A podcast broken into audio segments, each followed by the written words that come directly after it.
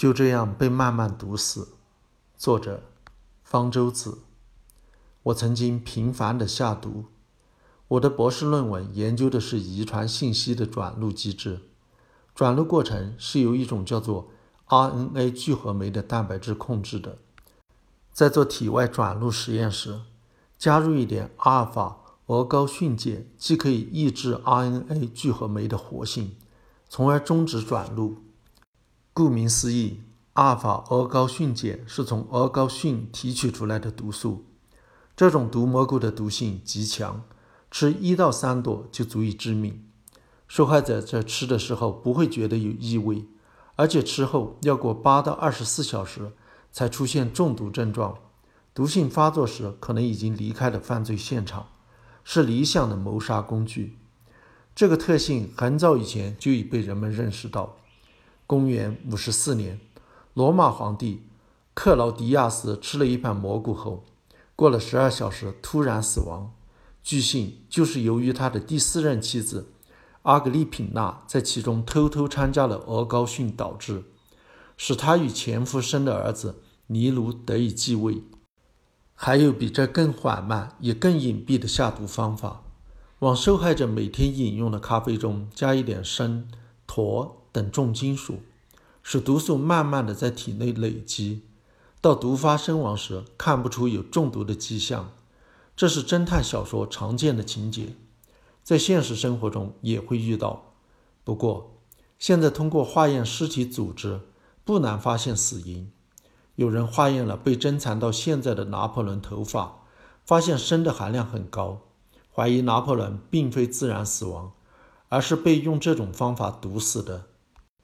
还可能有人由于经常吃中药补药，慢慢把自己毒死了。台湾卫生署和美国各地卫生机关都发现多种中药补药含有过量的重金属，如砷、汞等。吃这类补药会发热、上火，让人感到好像很补，其实正是重金属中毒的症状。中药是作为食品进入美国的，无需经过批准就可销售。但是如果发现有毒，就会被禁止。许多常见的中成药因被检测出重金属含量过高，而在美国被禁。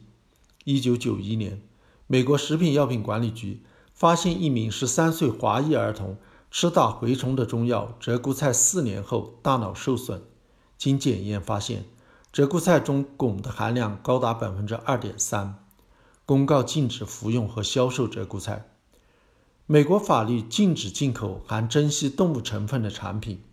美国渔业野生动物部法医实验室为此在九十年代中期抽查了十二种声称含有虎骨、犀角的中成药药丸，未检测到这些成分，却意外地发现这些中成药的有毒元素汞和砷的含量高得惊人。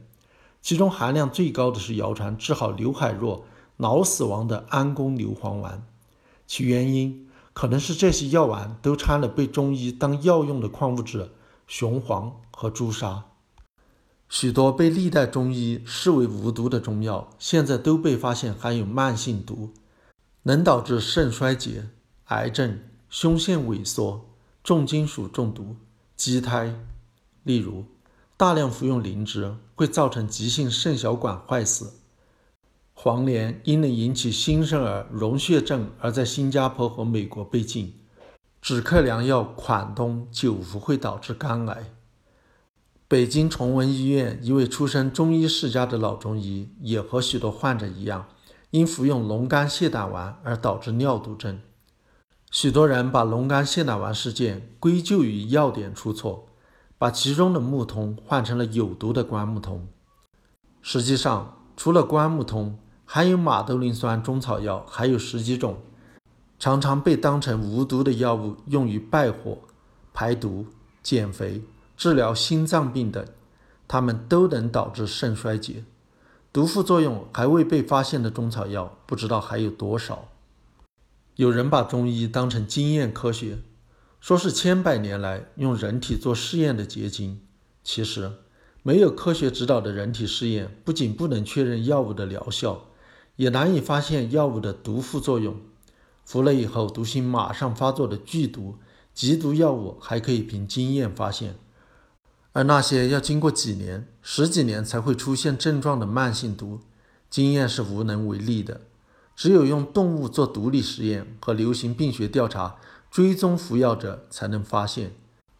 现代药物在获准上市前都做了这些研究，在说明书中会详细说明毒副作用，而中草药却至今在中国有毒副作用不明的特权。如果不具体说明毒副作用，是药三分毒就只是一句废话和推卸责任的借口。